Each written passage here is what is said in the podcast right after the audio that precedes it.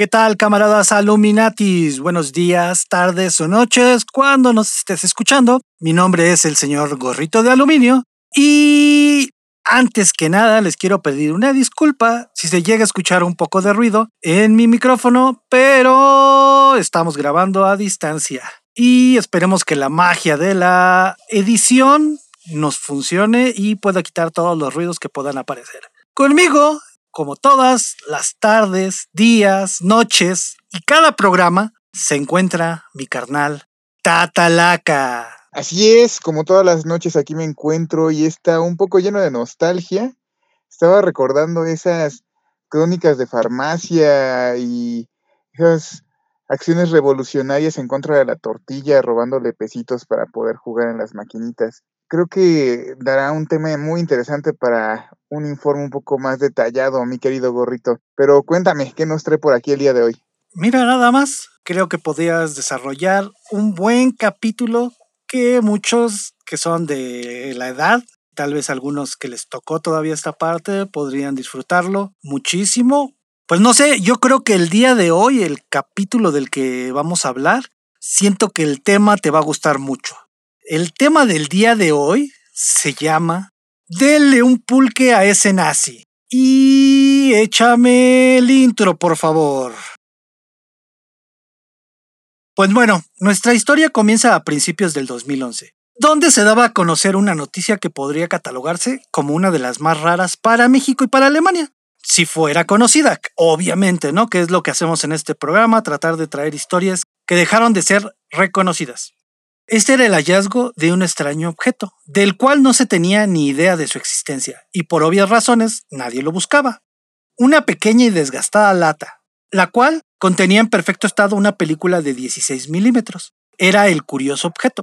Este nada deseado artículo fue encontrado en el Centro Cultural de Berlín, el cual se presentó en una subasta pública vía Internet.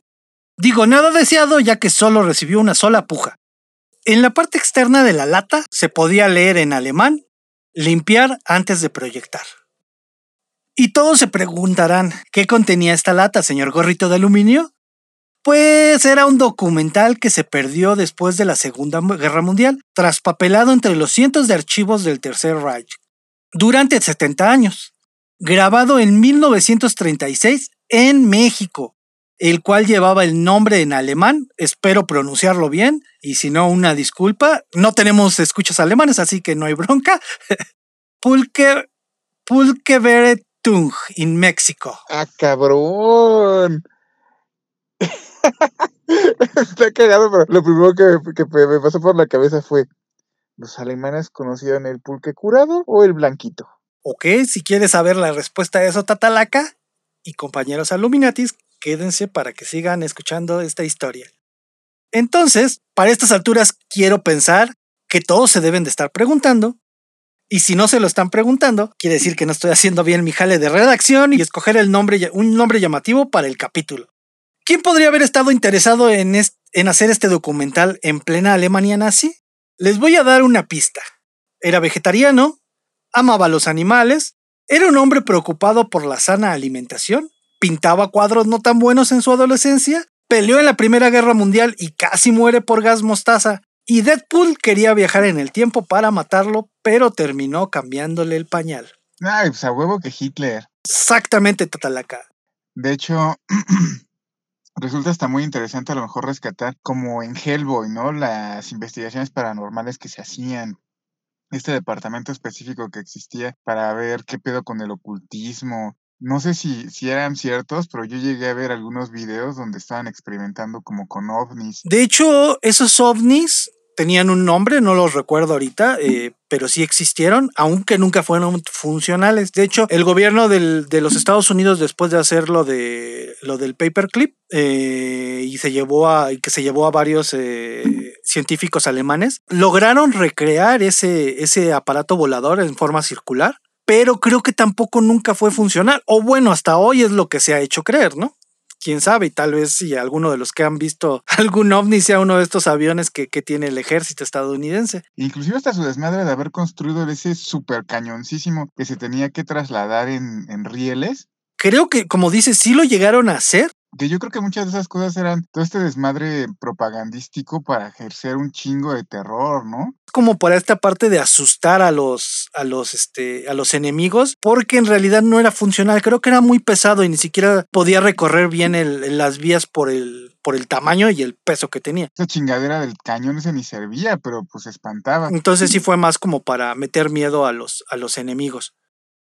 El Führer era amante del ocultismo, de lo sobrenatural, de todo aquello que le pudiera ayudar en esta búsqueda por alimentar la mente, el espíritu del nuevo estado y encontrar aquello que diera luz al superhombre. Entonces yo creo que se debe haber enterado de que acá el pulque chamaquero y desmadres así, la raza, y dijo a huevo, de aquí soy.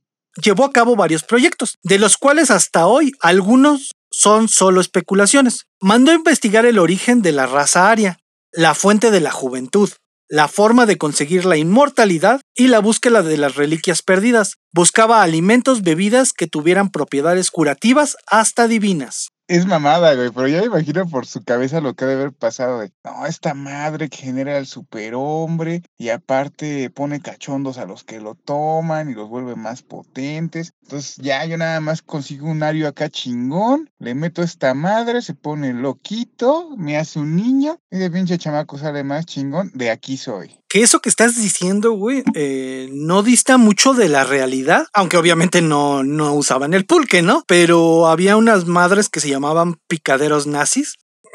obviamente te imaginas que era un picadero nazi, ¿no?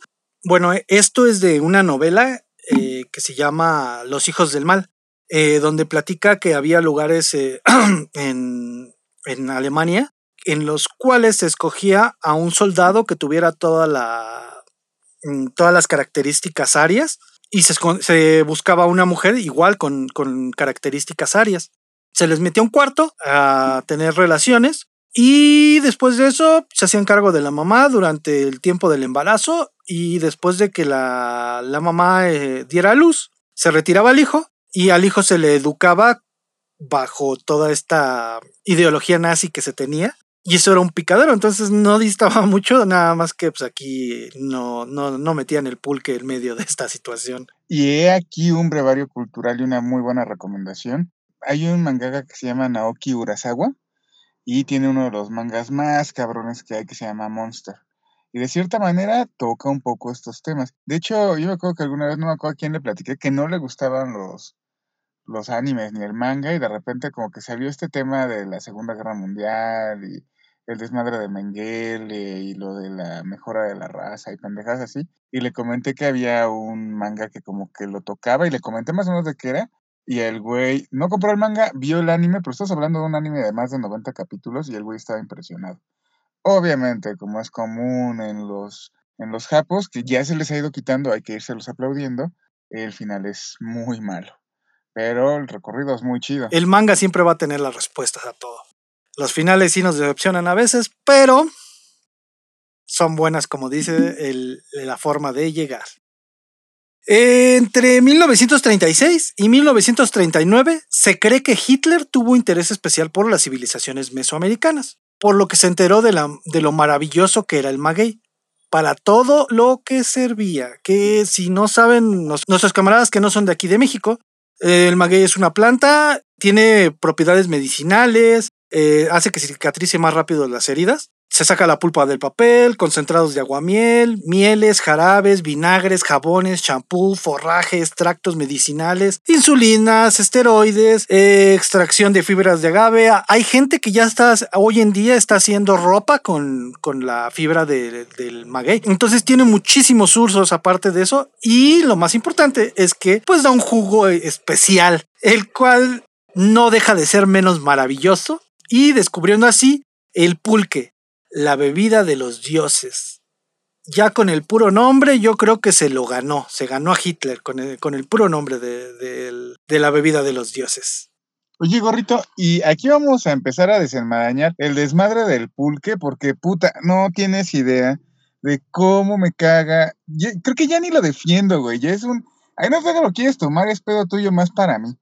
Pero en este programa vamos a desenmarañar esos mitos del pulque, de la muñeca y todos esos desmadres, o lo dejaremos para un programa más, más en forma, para un informe acá de los, los chingones. No, la verdad es que hablar de, del pulque, de los mitos y de todo lo que está alrededor, de verdad que merece un programa. Programa que ya está escrito desde la temporada pasada, pero no lo hemos podido grabar por situaciones. Pero sí, sí, sí, tenemos un, un capítulo que le vamos a dedicar completamente a, al pulque. Mm, tal vez, en, eh, yo, no tal vez, yo creo que en esta temporada lo vamos a sacar y ahí sí vamos a hablar del pulque. Aquí ahorita solo vamos a hablar por encimita. Entonces las, las personas que no son de México y no conocen el pulque, aguántenos tantito nada más para que puedan escuchar acerca de lo que es el pulque y que es una de las bebidas más maravillosas que pueden existir en el mundo. ¿Va? Hitler decidió inmediatamente hacer una investigación al respecto, aprovechando que tenía equipos nazis por todo el mundo en estas, en estas misiones especiales, les dio la orden de hacer una filmación sobre todo lo relacionado con aquella mítica bebida fermentada del maguey, con miles de años de antigüedad, o como en este podcast nos gusta llamarle, la bebida de los dioses, Así que en 1936 arribaban a costas mexicanas un grupo de filmación y científicos nazis, se cree que encabezados por el director de cine Hubert Stronger. Y digo que se cree porque es solo una hipótesis, ya que no aparece en ninguna base de datos ni en su filmografía nada que diga que él la hizo. Pero es casi seguro debido a que era uno de los cineastas más prolíficos de la época, con más de 300 películas entre dirección, producción y guion.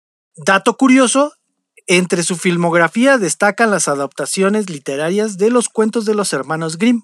Y también era el director de cabecera del Führer. Entonces, lo más seguro es que lo haya, lo haya hecho él. No, no quedan como muchas dudas, aunque no hay como muchos datos para corroborar, corroborarlo. Pero entonces el documental ni siquiera, o sea, es casi casi una cinta en bruto, por decirlo así, güey. O sea, no trae, no trae director ni, ni como que los aspectos particulares de la cinta, o, o por qué dices que se cree. O sea, no, no, no se tiene certeza de quién lo hizo, güey. ¿Quién lo dirigió? Lo que pasa es que como fue algo que apareció dentro de los archivos que había del Tercer Reich, entonces pues, se perdieron toda la información que pudo haber existido de este documental, se perdió, se traspapeló, eh, lo único que encontraron fue la lata. Se cree que es el director por estas razones que, que acabo de comentar. Y pues obviamente es muy fácil reconocer el estilo de un director. Entonces, no es tan en bruto más adelante les voy a explicar mejor este, todo esto, pero digamos que hasta este momento es lo que se sabe, lo que se sabía, ¿no? Estamos en el 2011 cuando se hace la oferta y todo. Entonces, eh, ahorita es como desentrañar la historia de, de, de, de, este papel. Mm, te digo, no, no hay como muchos datos y lo que se pudo vender y lo que compraron fueron dos cosas nada más. Pero bueno, eh, para que quede mejor la más claro, ahorita te les platico qué es. El grupo tomó rumbo hacia la región del Valle de Apan, en Hidalgo. Aparte de grabar sobre el pulque, realizaron, se cree que se realizaron otras tres producciones, que hasta la fecha tampoco se sabe qué pasó con ellas.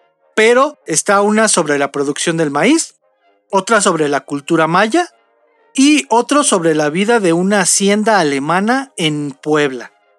Pero se cree que podría haber muchas más películas de este estilo, pero como te digo, se perdieron durante todo lo que pasó de la al terminar la Segunda Guerra Mundial. Lo poco que sobrevivió pues se quedó ahí guardado y lo demás fue quemado, se lo llevaron a Estados Unidos, a Rusia.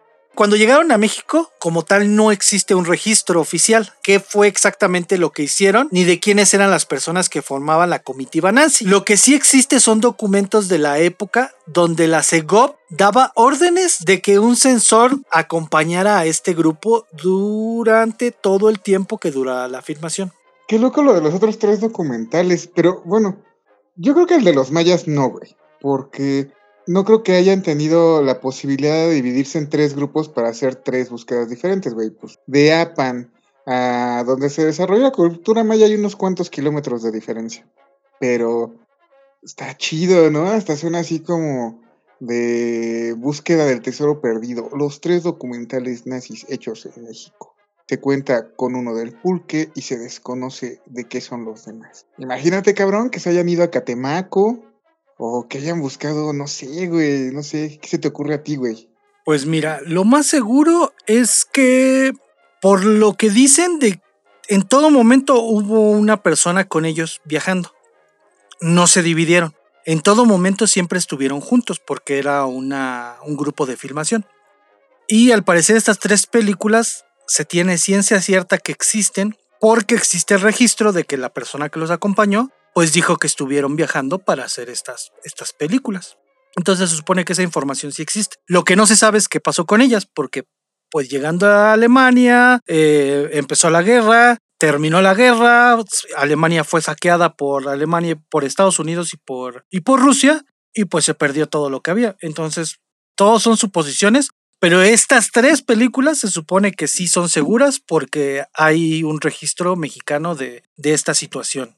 Eh, no creo que hayan ido a otros lados porque también no estuvieron tanto tiempo, pero hubiera, hubiera estado bien chido que se hubieran ido a, a Oaxaca, a, Veracruz, a todos los lugares como místicos a investigar. Pero no, lo más seguro es que místico nada más eh, vinieron a ver lo, de, lo del pulque. Otra cosa es que en el Archivo General de la Nación hay un documento clasificado, que es lo que les explicábamos la otra vez, ¿no? En el de la Castañeda, que para entrar al Archivo General está bien difícil y es muy es muy raro la gente que puede entrar, eh, pero se sabe que, este documento eh, es de la policía política, lo que sea que eso signifique, porque no sé qué, qué tipo de policía es, donde se habla sobre esa grabación, junto a otros papeles del espionaje nazi en México. Porque sí, camaradas, se cree que esta visita fue lo que aquí en México llamamos matar dos pájaros de un tiro. Uno, porque aparte de filmar sobre la, sobre la extracción y producción del pulque en México, también usaron esta visita para el espionaje. Y todos pensarán, ¿pero qué podrían espiar en México? Pues nada más acuérdense de una cosa, estamos pegados a Estados Unidos. Entonces esto nos hace un punto importante de información. Ulises Ortega, investigador y profesor de historia de la UNAM, dice lo siguiente. Alemania tenía control de su cine. Dentro del equipo de filmación alguno podía estar entrenado. Claudia García, quien señala que el espionaje nazi comenzó a tener mayor actividad en México a partir de 1939, pero desde antes ya existía mucho movimiento por parte de los nazis. No sé si alguno de ustedes o tú, Tatalacat, se saben la historia de del telegrama Zimmerman. Esto fue muchos años antes, esto fue en la Primera Guerra Mundial pero eh, esta historia la quiero contar para que se den cuenta de, que siempre ha habido como nexos con Alemania de alguna manera. Entonces, cuando Venustiano Carranza estaba en el poder, Estados Unidos no quería reconocer su gobierno. Los alemanes, al enterarse que pues, Estados Unidos no, no estaba reconociendo el gobierno de Carranza, le mandan un telegrama, en el cual, dentro de muchas cosas que decía, le ofrecía, Alemania le ofrecía a México que si dejaba desembarcar tropas alemanas en la frontera con Estados Unidos para que de ahí pasaran y invadieran Estados Unidos, Alemania le iba a regresar el territorio que había perdido con, con los gabachos, ¿no? A lo que Carranza, con el colmillote que tenía, hizo como algo para que Estados Unidos se hiciera con este telegrama. Él no dijo nada, simplemente dejó que el, espionaje estadounidense se, encargara de, de saber sobre el telegrama. Y por obra de magia, inmediatamente Estados Unidos reconoció al gobierno de Venustiano Carranza. Ya, ya no pasó nada con, e, con este telegrama. Otra cosa que en algún momento, no sé si en, en otros países exista, pero aquí en México tenemos una tradición que se llaman los organilleros, que es como una caja eh, con una perilla a la que le das vuelta y saca música. Entonces aquí en México es muy común eso. Y ves a muchas personas eh, con este oficio y piden, piden un apoyo. Pues Alemania creaba este tipo de, instrumentos y en algún momento México eh, le compró le compró muchos este organi muchos organillos, organilleros, no sé cómo se le llama. No sé si el término adecuado sea organillo u órgano, güey, porque el órgano se podría confundir con el de las iglesias, ¿no?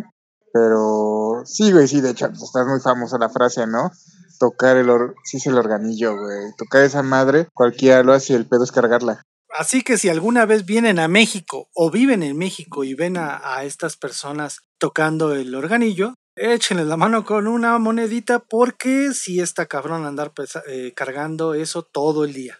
Y después de unos años, cuando, Alemán, cuando Hitler sube al poder y Alemania está empezando para la Segunda Guerra Mundial, Hitler le manda, se entera de esta compra muchos años antes y le manda varios este, órganos a, a la Ciudad de México y todavía si existen ese tipo de, de, de, aparatos en México, de esos que se mandaron, cuando desarmaban el aparato para arreglarlo o cualquier cosa, aparecía el emblema nazi, el águila, eh, de que se había mandado de Alemania. Otro dato curioso es que tal vez no se ha desclasificado ese, ese archivo, pero lo más seguro es que haya existido un telegrama muy parecido en la época de, de la Segunda Guerra Mundial porque en ese momento nosotros teníamos el problema de que había sido la expropiación petrolera en México. Y teníamos en la frontera de Estados Unidos con México todas las tropas estadounidenses. Y de un día para otro se volvieron a retirar las, las tropas. Entonces lo más seguro es que haya existido otro, otro telegrama donde le ofrecían algo parecido a México para que dejara eh, desembarcar tropas alemanas en, en México.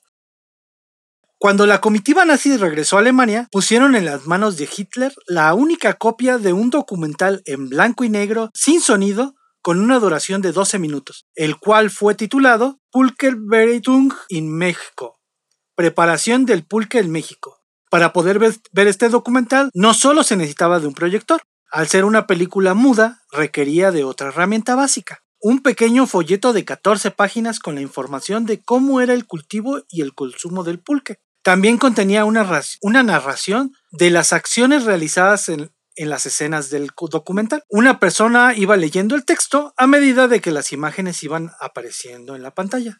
Con esto Hitler pudo enterarse más a fondo de la mitología que rodeaba a esta bebida, la importancia que tuvo para Mesoamérica y se dio cuenta de lo especial que era, ya que contenía una gran cantidad de propiedades vitamínicas, lactobacilos, minerales, aminoácidos y que le faltaba un grado para hacer carne. Porque eh, puedes explicar rápido por qué es eso de que le falta un grado para hacer carne, Tatalaca, por favor. Pues es que porque se dicen muchas cosas. De hecho, voy a hacer una recomendación de gratis, no nos pagan publicidad ni nada, pero cuando pueden busquen una página en Facebook que se llama Pulquipedia. Con ellos tomé un, un tour pulquero a una hacienda en Tlaxcala, sí, sí existe Tlaxcala, y esa vez fue muy constructivo porque estaba una doctora en biología y de hecho ella nos contaba acerca de más que de las de esta cuestión del mito de que le falta un grado para hacer carne por la proteína, pues porque no tiene proteína, pero sí tiene sí es rico en lactobacilos. Entonces, pues sí es una bebida que tiende a fortalecer la flora intestinal.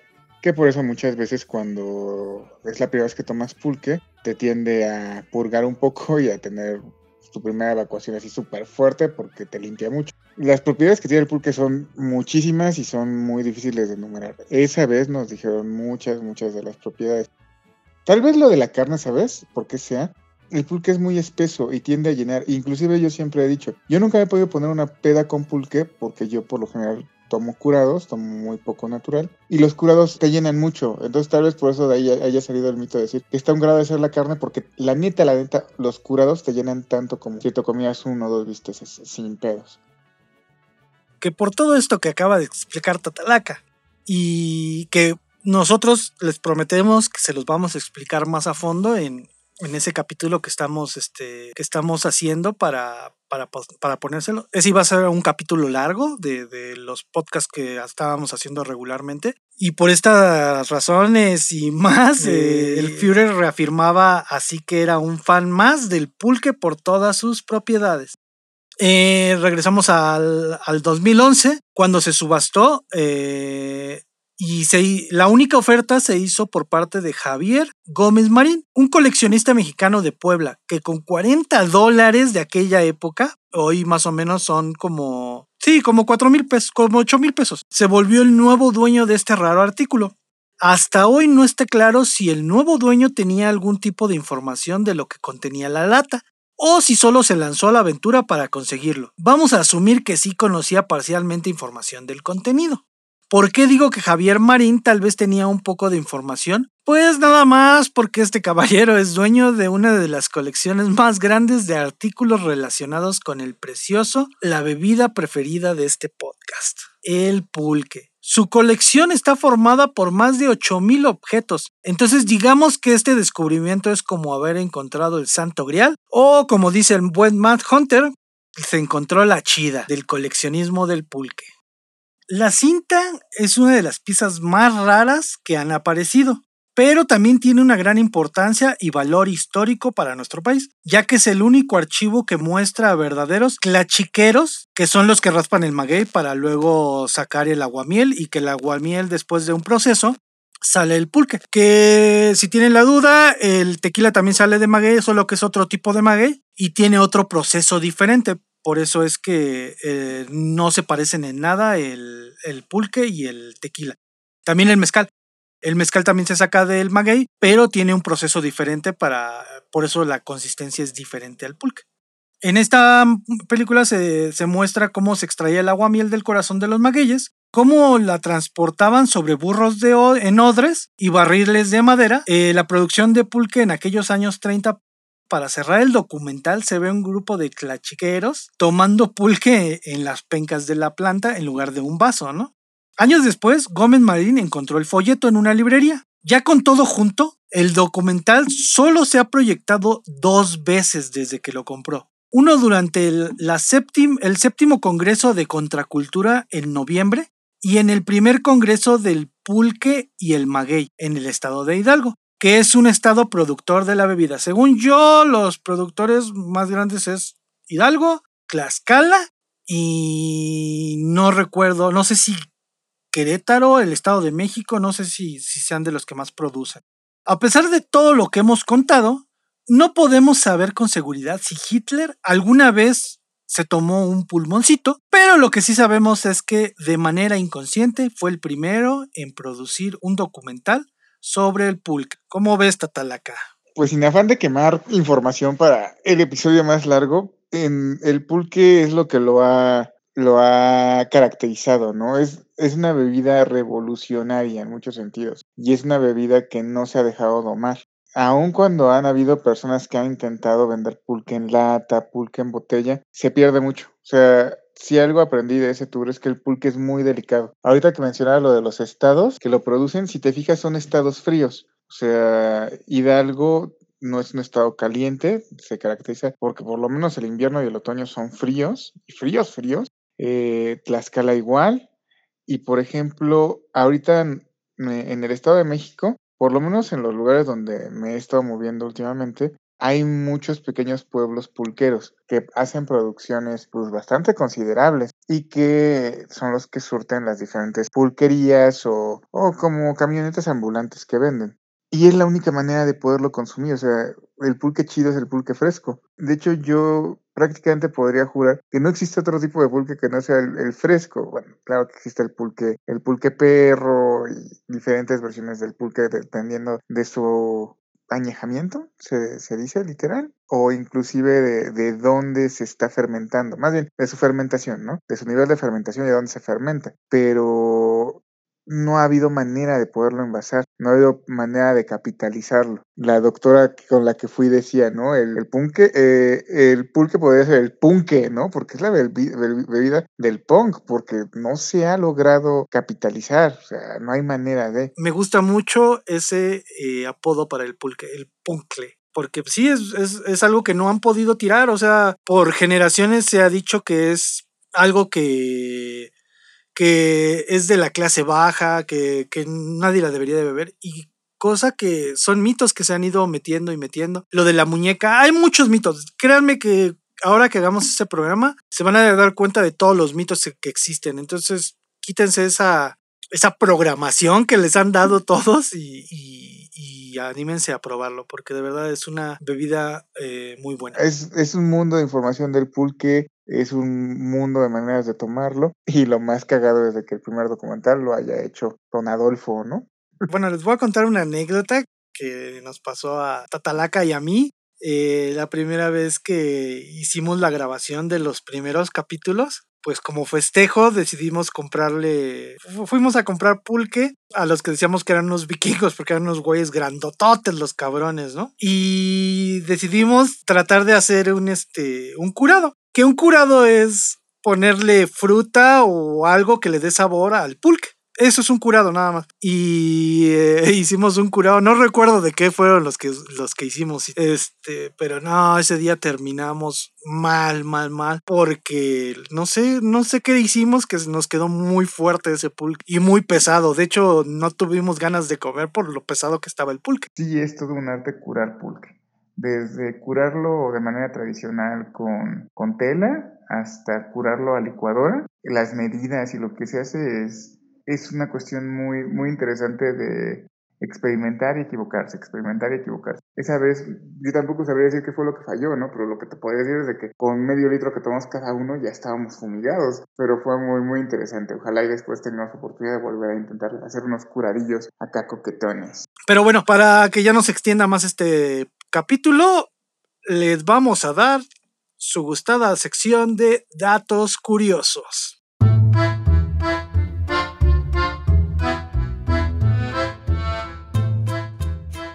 El primer dato curioso es, Gómez Marín quiere hacer un museo del pulque en Puebla. Entre sus artículos más valiosos se encuentran libros, obras de arte y la primera botella en la que se envasó la bebida a finales de 1800.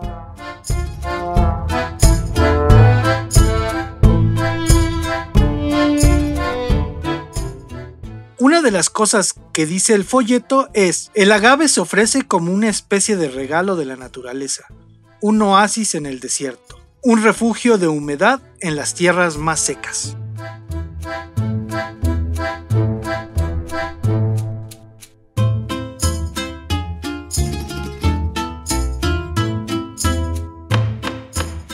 En la época prehispánica, el pulque solo era bebido por la gente sabia, la nobleza, los ancianos, los guerreros y además los que estaban destinados al sacrificio.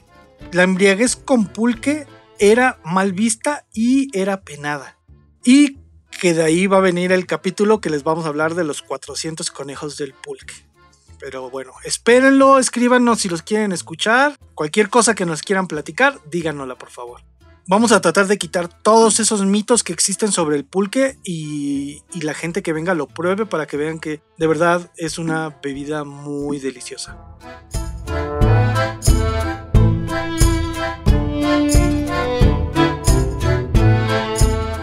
En México, Diego Rivera, David Alfaro Siqueiros y José Guadalupe Posadas pintaron e hicieron grabados con temática pulquera. También el director ruso Sergei Eisenstein, quien rodó una parte de su película Que viva México de 1932 en una plantación pulquera.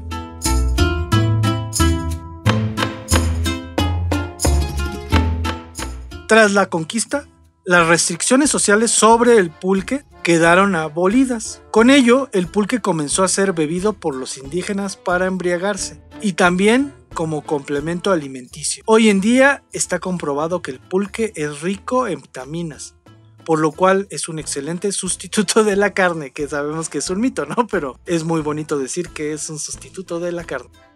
Y pues bueno, con esto terminamos el capítulo, Tatalaca, no sé si quieras eh, agregar algo más. El pulque, en, en una opinión muy personal, es de, de los alimentos o de las bebidas más frescas que realmente puedes consumir a nivel alcohólico.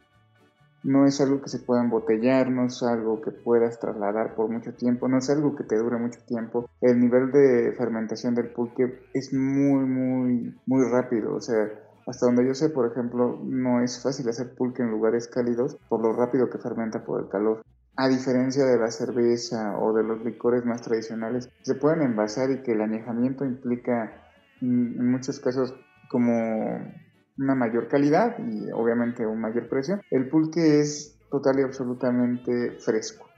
Solo tienes cierto tiempo para consumirlo, después de ese tiempo ya no es consumible y en ese mismo sentido, cuando le agarras el gusto es de lo más, más chido con respecto a alcohol que puedas consumir. Hasta donde recuerdo los niveles de alcohol del pulque son muy bajos. Acérquense a expertos en el tema. hay doctores en biología, hay muchas personas que saben acerca del pulque y que les pueden ayudar a, quitarse tantos mitos de la cabeza, ¿no? Yo creo que este historiadores te pueden contar con respecto a la, la lucha férrea entre las cerveceras y, las pulquerías, que fue lo que dio origen al, mito de la mona, ¿no? Una vez, este, me acuerdo que discutí con mi, con mi ex suegro que decía, no, es que yo vi cómo la echaron, ¿y usted después lo probó? No, ¿cómo que lo voy a probar? Pues casi cualquiera, ¿no? O sea, yo puedo aventar una, un saquito de mierda al pulque y es que sí se fermenta. Y obviamente tú no lo vas a probar, pero eso no implica que ese pulque salió al mercado porque tú ya nunca lo viste.